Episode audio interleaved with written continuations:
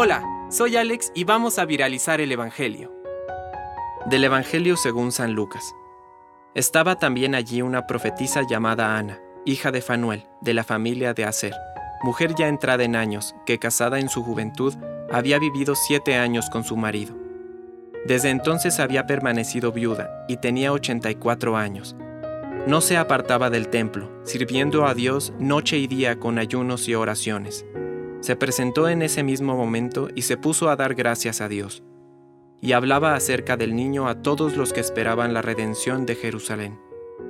Después de cumplir todo lo que ordenaba la ley del Señor, volvieron a su ciudad de Nazaret, en Galilea. El niño iba creciendo y se fortalecía, lleno de sabiduría, y la gracia de Dios estaba con él. Palabra de Dios. Compártelo, viralicemos juntos el Evangelio. Permite que el Espíritu Santo encienda tu corazón.